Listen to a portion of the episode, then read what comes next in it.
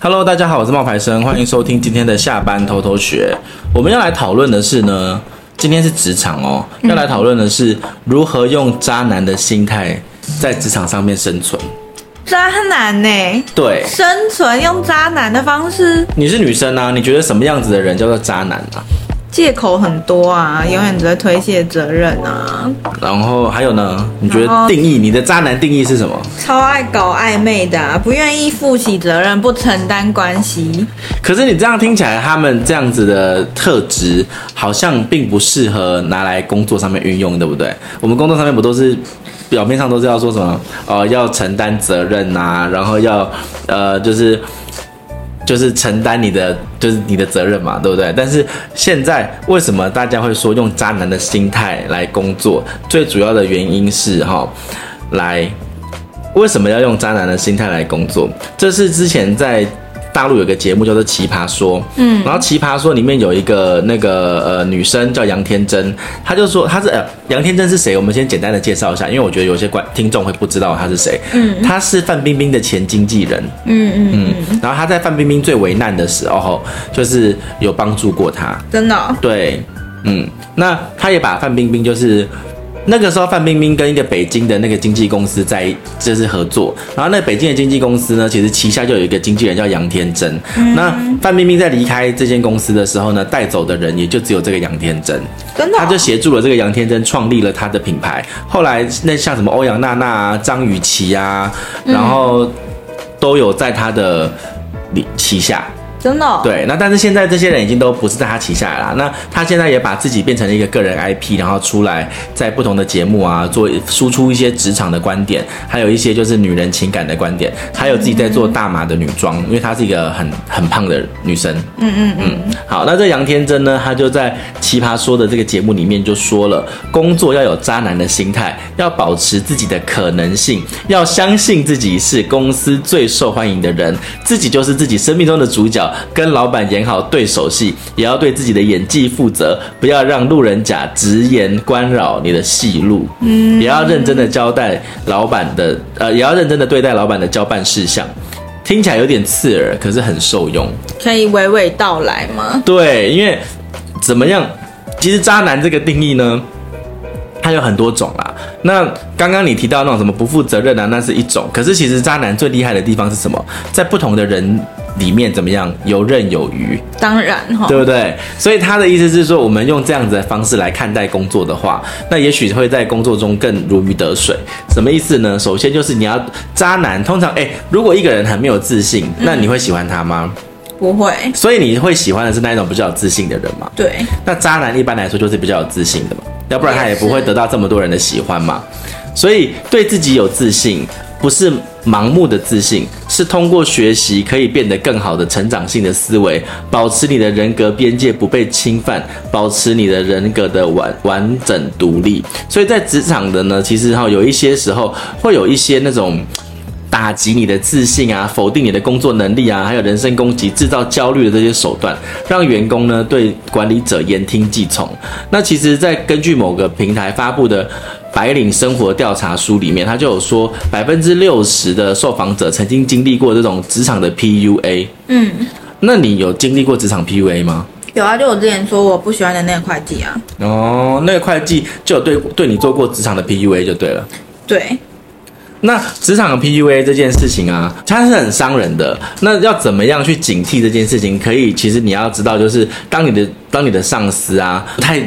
愿意谈的时候，或是当他用那种否定的语言贬损你的、贬损你的时候，比如说以你这种能力离开我的公司，你还你还能找到比我更好的工作吗？这其实就是一种心理暗示，让你觉得自己不配好的工作。对啊，之前那个人都会说什么这里是天堂哎，你不要生在天堂，不知道自己在天堂哎，你出去就知道外面有多地狱。我对你多好啊，那有吗？你有觉得他那里是天堂吗？完全没有啊，你有看到我想回去吗？OK，好吧。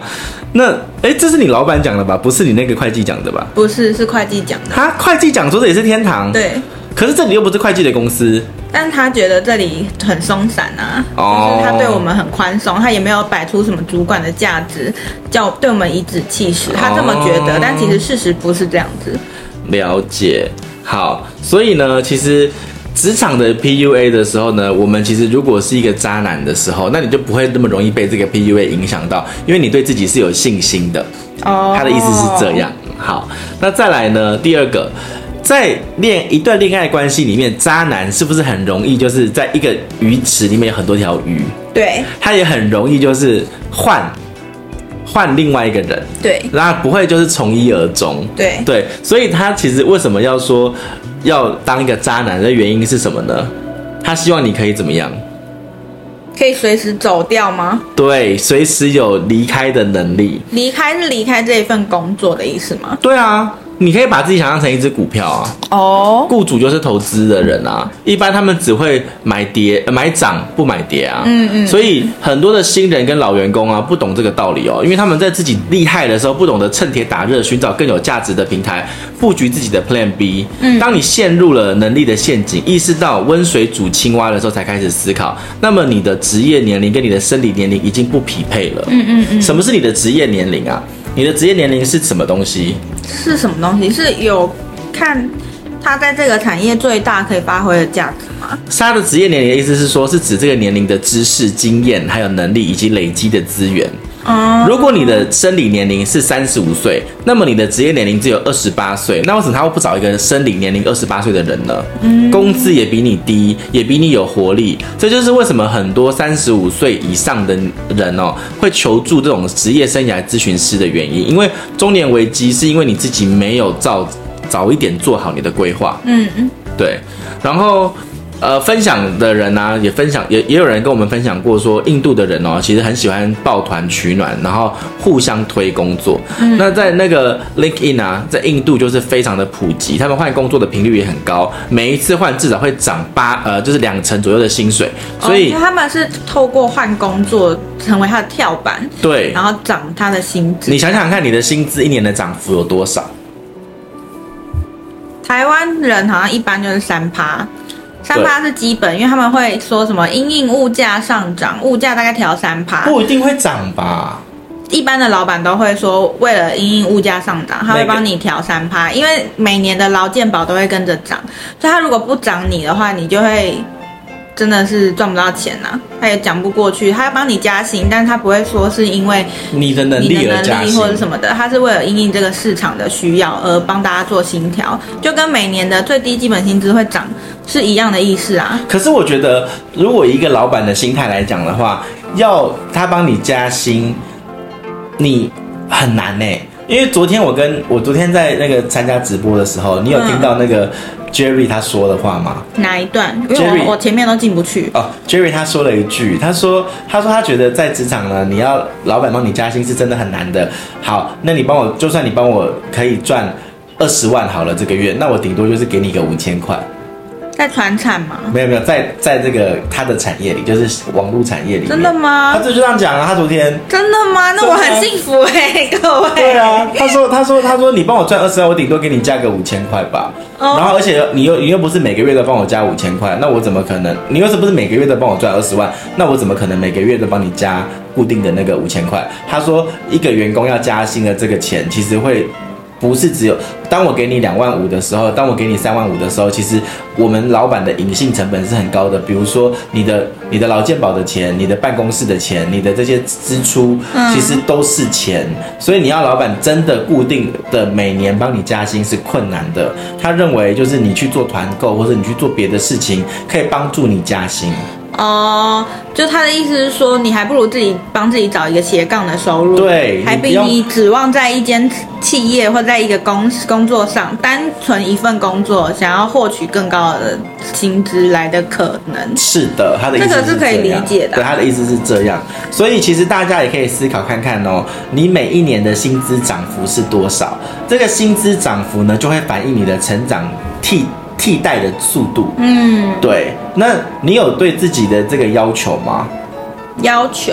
对啊，你有觉得？我以前在很待很长时间的公司的时候是有的，每年我都会去争取薪调的幅度。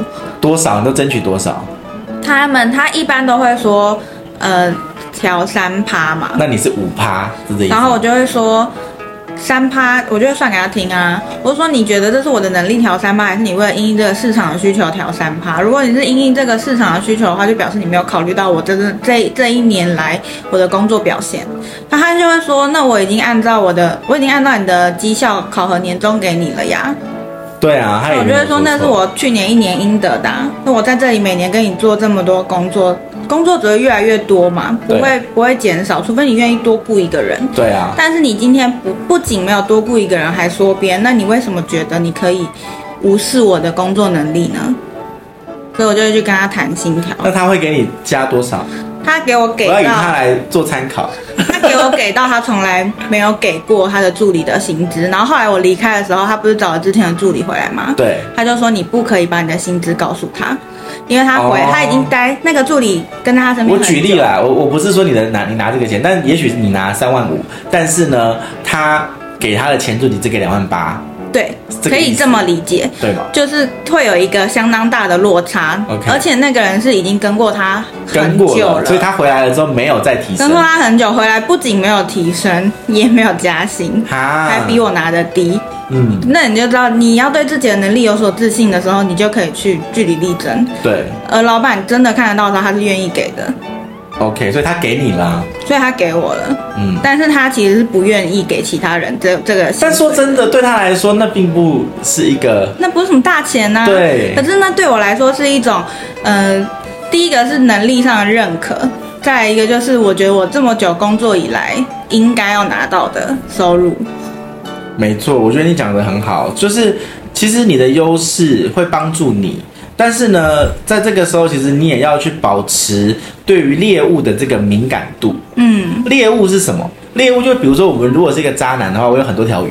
嗯嗯，那我会知道说这条鱼是不是快离开我了？嗯，或者这个鱼是不是快挣脱这个网了？嗯，那我就会再试着对这条鱼好一点。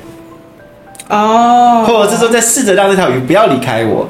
哦，对，所以当我们自己对于机会，我们把机会当成鱼的时候，你就像一个雷达，嗯，你就会一直在那边扫描说，哦，哪里有更适合我的地方，更好的平台。要机会找到你，你就必须要去树立你的个人品牌的意识。不是说只有自由职业者才能够有个人品牌的意识，嗯，任何的心态都要有，嗯嗯嗯，让机会有机会，让机会有机会找到你，嗯。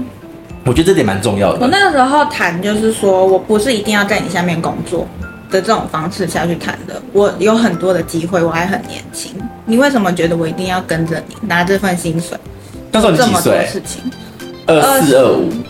对，大学毕业之后开始谈薪水。大学毕业之前我非常的乖巧，因为我觉得我晚上还要去上课，我没有办法对到。这这份工作尽心尽力，所以我没有去谈过我的薪资，我一直都是逆来顺受。可是大学毕业之后，我觉得我投入的时间变很多，所以我就会开始争取。OK，好，那那你会去参加一些就是同行的圈子吗？参加有兴趣的圈子，不一定是我当时工作的同行。什么意思？就是说，比如说我之前有参加，像我男朋友他们那边有很多很多社交的活动，活动那里就可以认识各种产业的人，哦、我就会去参加这样子的活动。了解。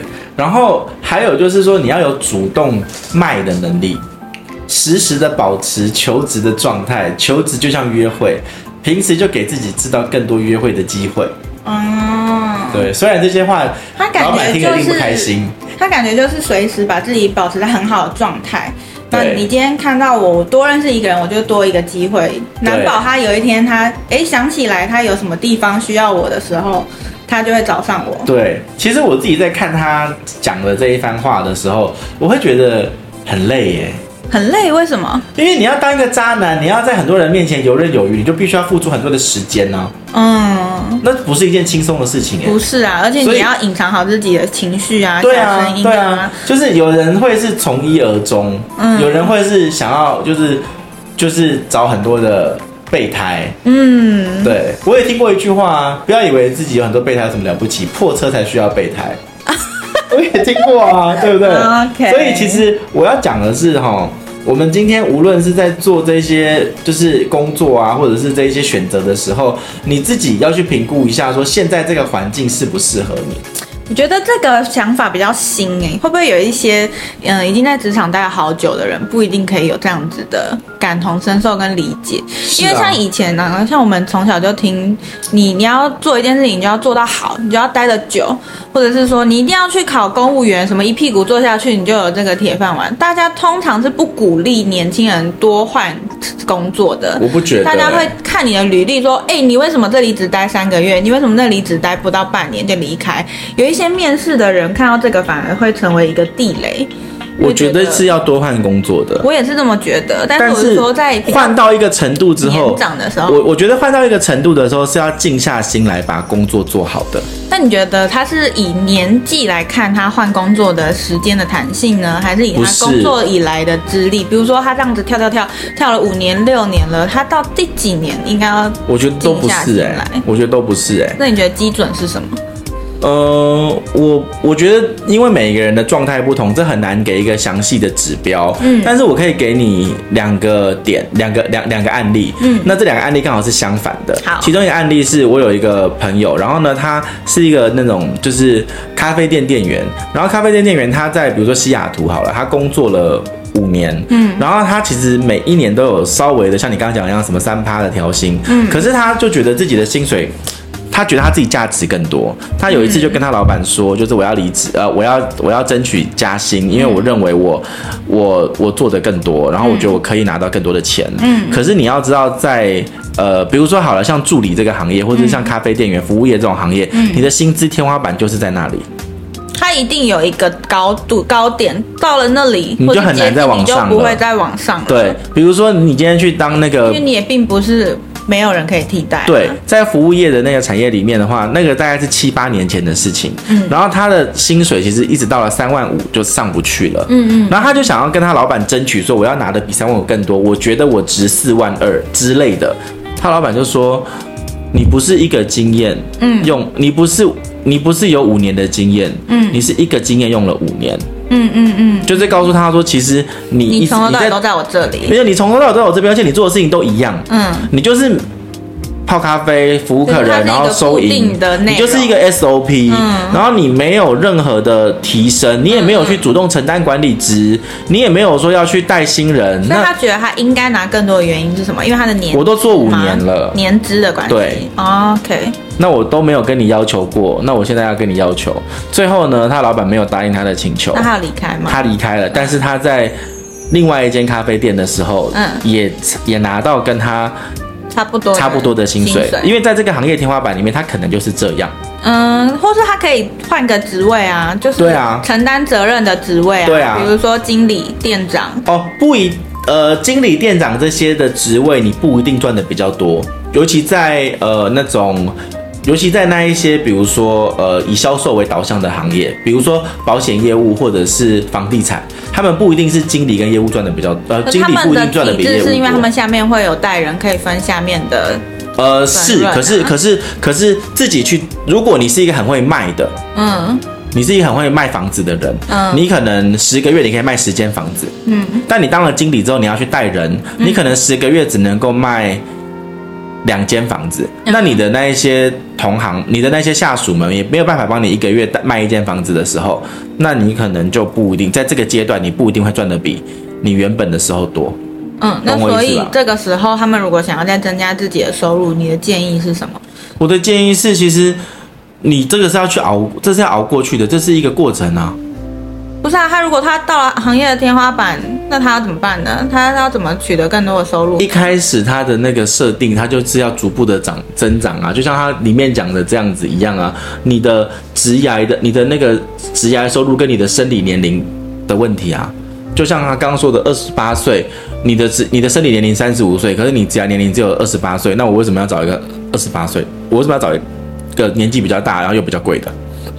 所以呢，要大家认清现实，是不是？对啊，你在做职业规划的时候就不能够这样子规划。那你的第二个案例是什么？我的第二个案例就是一个他在做职业规划的时候，他那时候我们就有讨论过这个问题。他就那时候第一个问题是他在游戏业，然后呢，游戏业的时候，他的老板就跟他说，呃，要他外派去两个地方。泰国的那一位朋友，对对对，你知道嘛？对不对？嗯嗯。但是你不知道他现在赚多少钱吧？我上次有听，就是很厉害的意思啊，因为他后来帮人家有搞了一个公司。哦，不是不是然后人家又找他来再开一间公司。对，就是他的状况，就是说我那时候就跟他建议，我就说，嗯，你他会一开始先问我，你要，呃，老板先问他啦，你要去中国还是你要去泰国？嗯，那两个你都可以选。嗯，那薪水的话，大概就是会有外派的加急。嗯，他那时候在台湾最大的游戏公司。嗯，对，就是游戏，就直接讲游戏橘子的分公司。嗯嗯。然后他就那时候就问我说要去哪一个？嗯，因为他认为语言比较通的话，一定是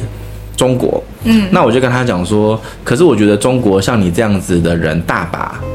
对啊，你很容易被人家就是取代掉，然后你也不会学到什么，因为带像你这样子人大把。嗯，那我觉得如果我是你的话，我应该会去就是泰国。嗯，然后，但我知道会有一个适应期，因为你人生地不熟，然后呃，这是一个很大的选择。那我，但是我建议你去泰国，他就去泰国了。嗯，然后去泰国之后呢，他就开始跟我抱怨了。他就说，你知道吗？我来泰国之后，我才发现我的薪水少得可怜。我说怎么说？他说其他一样被外派过来的这边的高管，他们的薪水可能一个月都是十万以上，我的薪水只有七八万。那我真的觉得我好亏哦，什么什么的。那这样子的落差是什么？是什么原因造成的呢？因为他是在台湾的时候，他不晓得国外的行情哦，他只知道他的老板，因为他本来薪水可能是四万，因为跟台湾相比已经很高了。他本来薪水是四万五。了解。然后他去泰国的时候，老板跟他说可以到七万，嗯嗯嗯，他就觉得说，哎，是我的蛮多的了，嗯嗯嗯。可是他去了泰国之后，去发眼界开了嘛，嗯，才知道说原来人家是拿十万以上。就别的相同产业这样子位置的一样的位置的，那他就赶快跳槽啦。那个时候还没有那个机会，因为他还没有站稳脚跟。我跟他说不要急，哦、我说你先把你要学的东西学一学。比如说他叫你开公司，你就去学开公司。然后把它学完之后呢，一定会有人。如果你真的做得不错，那一定会有你又在那边，你又有很多的那些就是领域，就是。去跑摊呐，他我不是刚刚这里面也有分享说，哦，其实你应该要去多认识别人，多认识别人啊，然后保持你的那个机会的敏感性。我跟你讲，他在结婚前就是一个渣男。然后可是我跟你说，他现在成功了，他就是一个好的案例啊。对，然后然后他就参加了很多同行的圈子啊，感兴趣的圈子啊，获得了很多弱连接。那时候就有些大陆的老板说要找他开公司，嗯、然后那个时候呢，我就他就问我说，哎，有一个大陆人问我要不要在泰国开公司，你觉得嘞？我就说就开啊，那跳槽啦，反正跳了之后你的薪水就会涨啊。结果后来他就跳了，然后薪水就从八七万五变成了大概十万，嗯，就跟一般的那个泰国一样的行情是一样的。的，然后再接下来呢，隔了半年不，大概半年不到，呃，一年不到，嗯，一年不到的时间里面，又有一间公司问他要不要有更大的游戏公司，问他说要不要跳槽，然后开公帮他们开公司，嗯嗯嗯，然后他又做了，他又做了一次这件事情，嗯，然后他连续做了这样子三次，他的薪水就从真的是呃台币四万五，在五年的时间里面。连续涨到了大概十五万多哦，对，十五万多，到了一个好，到了一个游戏业的天花板那种的顶了，大概在十五到十八万之间。嗯，好，那那个时候其实他就有一个机会，然后又要跳槽，然后那一次我就跟他讲说，我觉得差不多了，你在这三年来跳了三间公司，可是这三间公司你唯一做到的事情就是帮他们开。开公司，嗯，那就是你以前已经会的，嗯，那这就像我我之前讲的那个一个经验用了三年，嗯，那只是这三年来，因为它这个它这个服务比较稀缺，所以它可以一直往上，嗯，但是它会有一个天花板，就是在这里，嗯，我说你要不要静下来，然后就我说你应该要静下来了，然后不要再换了，你要真的把你的工作做出来。成绩做出来，然后他就跟我说，嗯，他也觉得应该是这样，他就跟他现在这个老板谈了一个那个薪资和协协议，也就是说，他现在拿的是这个薪水，可能是十八万或是多少钱。那接下来呢，如果这个游戏这个公司我是开创的元老之一嘛，那如果说在这个阶段里面，我可以拿到每个月公司呃的未来的那个利润的利润的几趴。哦，是利润，不是谈股息啊。股股份也有，嗯、那但是也有一部分是，比如说我我要我的合约里面要有一个公司利润的几趴，嗯，这样我才要为公司尽心尽力嘛，嗯，然后公司也同意，因为他已经谈到他的行业天花板了，对对，然后接下来就是你做的多好，你可以拿多少钱嘛。很好啊，然后现在他一个月哦，我跟你讲，他现在他上个月就在那边跟我讲说，哎、欸，要不要去泰国看房子啊，买房子啊，啊之类的。你很认真在找，在配合了，不是？对，然后结果后来你知道怎样吗？对，没下文了。他看完了房子了，他跟我说没没没有的买了。我说为什么？他说他买了两间，把它买完了。他自己拿去买了。他自己买了两间。那你呢？没有，我我没有，我也没有说一定要买。他问我要不要一起去，他问我要不要去泰国看。他认为这是一个可以投资的标的。然后他因为他现在赚的钱嘛，他一个月有一百多万哦。我觉得你可以去啊。可是问题不是在这里啊，问题是什么？问题是要有足够的现金啊。他们那边都要用现金交易是吗？对，因为你是外国人，你买房子要有现金。哦，对，哦，你用现金，那名字是你的吗？名字台湾人买的话，就是呃要看啦，要看你买的是公寓还是买的是什么样子的房子。但是他买的那些都是公寓啦。所以雷是他的吗？是，他是因为在那边工作可以写他他或他老婆的名字。对他，他结婚了。如果，如果是我的话，对啊，我要买的就是他有给外国人的分配的名额，我要买到外国人分配名额才是我的。啊，也不是那么容易耶。对，是要看的。然后他就跟我说，泰国人的分配名额还有，但是外国人的已经没有了，所以我买了两间，然后都是泰国人的这样子，因为他看中了那个大概三四百万，然后他的但是房租可以租到一万八。对啊，台湾的话大概是。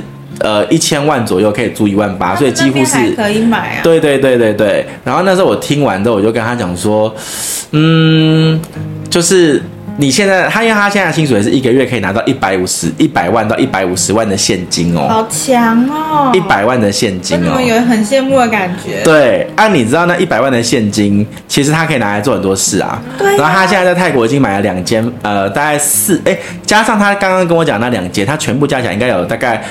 呃，自己住的一间，然后帕塔亚买了一间，然后泰国之前又买了一间，然后现在大概有五到六间房子，好爽。那他为什么要一直买房子？为什么资产？他就想要去分配他的资产，不要只是只有公司这边的钱，然后要把它变成可以稳定的被动的收入，不是去买黄金啊之类的，就是因为买房子其实会有一个被动的收入嘛。嗯、然后我就觉得说啊，还好，就是当时真的是有。聊过，所以他的职业发展才会是这么的顺利的啊。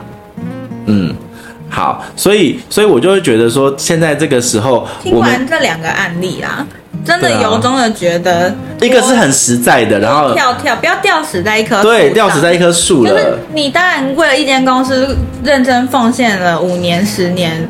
没有问题，但是如果他真的给不了你未来想要的，就果断的离开，嗯，下一个地方一定会更好。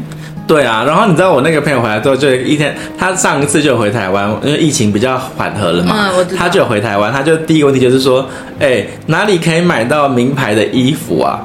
就是那边又不是买不到，不是他的意思是说他有问题，因为他就是很暴发户，你知道吗？就会问我说哪里可以买到名牌的衣服啊？他不可能给我把金链子戴在身上吧？哦，他他就是买有 logo 的，什么 LV、Gucci 这种的，他都有 logo。我说为什么你要买这个有 logo 的？他说他就说，因为我的老板他们出去外面穿都是穿这样，那我如果没有这些衣服的话，我就觉得好像跟他们不是同一个世界的。他不能低调一点哦，一定要把 logo。印在身上，我就说你为什么不买那些，比如说比较低调，但是也是好东西的？对呀、啊，比如说你可以买那什么浪凡啊之类的那种。对啊，对啊，对啊。然后他就跟我讲说，可以啊，那你把那个字、那个那个店跟我说，我最后就跟他讲了。